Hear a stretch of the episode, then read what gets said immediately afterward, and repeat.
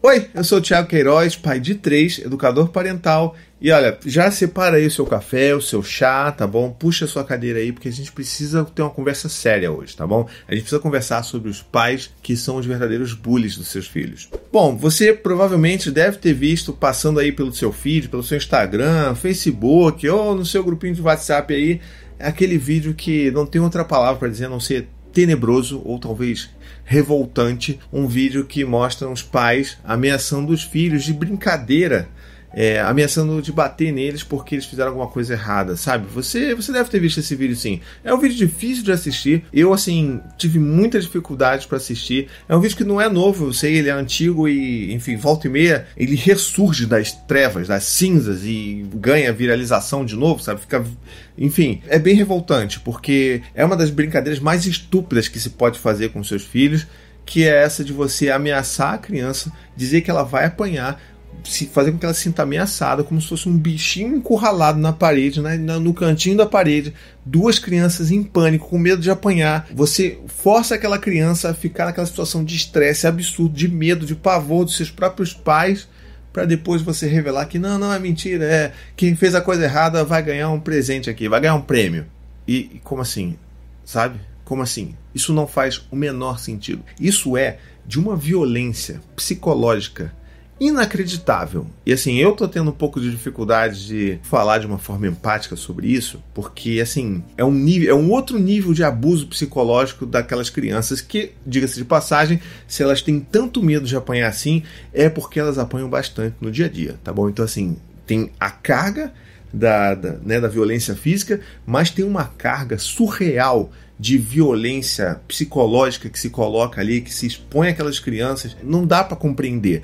E assim, eu vivo dizendo isso aqui, sabe? A, justamente a pessoa que deveria ser o porto seguro emocional da criança, ela é o principal foco de ameaça e pavor e pânico daquela criança. Você consegue entender o peso disso? Isso é seríssimo. Isso não é uma brincadeira questionar isso, como eu estou fazendo aqui, como algumas outras pessoas estão fazendo, isso não é mimimi, isso é gravíssimo. Então assim, a gente precisa entender que quando se fala muito hoje em dia sobre ah, o bullying, a criança sofre bullying na escola, sofre bullying na internet, ou e-bullying, né, que é o bullying, sei lá, no grupo do Facebook, no grupo de WhatsApp, ah, a criança, coitada, meu Deus, ela sofre várias violências psicológicas de outros amigos e tudo mais.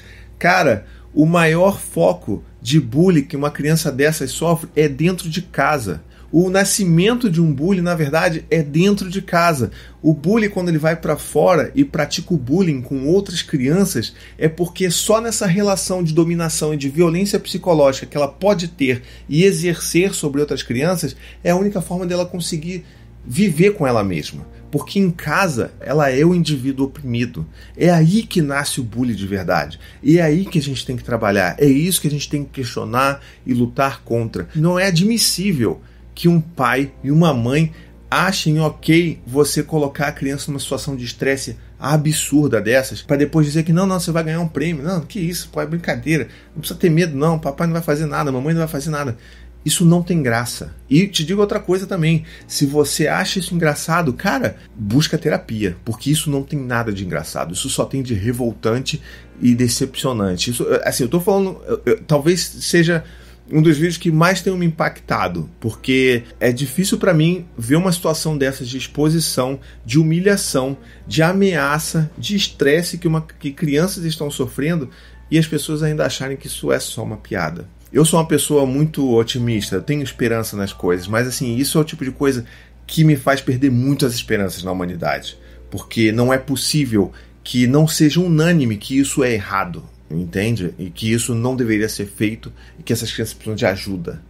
Elas não podem, é, sabe, sei lá, para um TikTok da vida, para uma corrente de WhatsApp da vida, elas não podem ser expostas a esse tipo de situação, nem expostas publicamente enquanto suas faces, seus choros, seus medos, seus terrores para tantas pessoas que estão assistindo. Então, assim, tá errado. Você pode vir aqui comentar o que você quiser, você está errado. Eu não tem discussão para isso. Não tem como isso ser justificável. É, você, mesmo que você quisesse sei lá, ensinar qualquer coisa, ensinar que fazer isso é errado, expor o seu filho fazendo isso para justificar alguma coisa, isso já é errado. As crianças não deveriam estar passando por isso.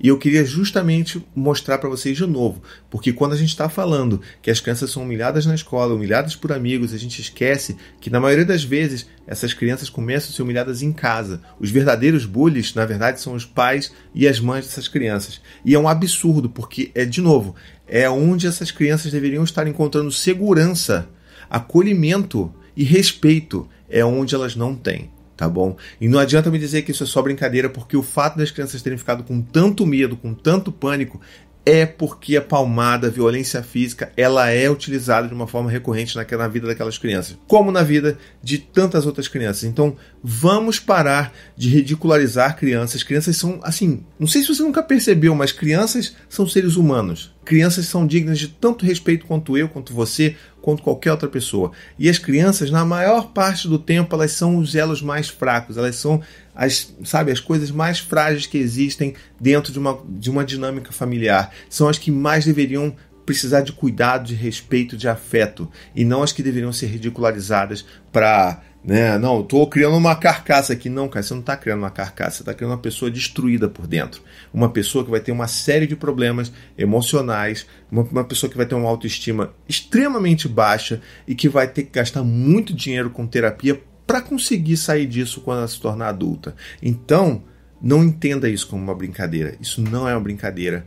Isso é abusivo, tá bom? Isso é um tipo de relacionamento que eu chamo de relacionamento clássico tóxico parental, tá bom? Criança nenhuma deveria ser exposta a isso de novo.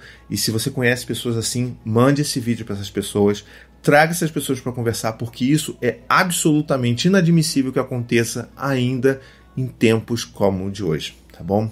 E lembre-se, a gente está vivendo ainda em uma situação de pandemia. Essas crianças, elas antes, elas poderiam ser tratadas com dignidade com respeito, com afeto por outros cuidadores, sabe? Por outros modelos, por outras referências, como seus professores, como coordenador da escola, como sei lá, qualquer outra pessoa, como a casa do avô da avó, que eles ficam a parte da tarde na casa do avô, não sei. Essas crianças hoje estão presas com seus maiores algozes, com seus maiores bullies. Elas não podem sair de casa porque a gente está também em afastamento social. Então lembre-se, é gravíssimo e a gente precisa muito falar sobre isso. E eu conto muito com a sua ajuda para ser uma pessoa que vá também reverberar esse tipo de discussão, que vá questionar pessoas que acham engraçado, pessoas que acham que está tudo bem fazer isso, que é só uma brincadeira. Eu preciso da sua ajuda. Compartilhe esse vídeo para todo mundo. Enfim, faz o que você quiser. Me marca nos lugares. Cara, a gente precisa mudar isso daí urgentemente. Não vou pedir nada mais do que isso. É, a gente se vê no próximo vídeo. Um beijo, até a próxima. Tchau, tchau.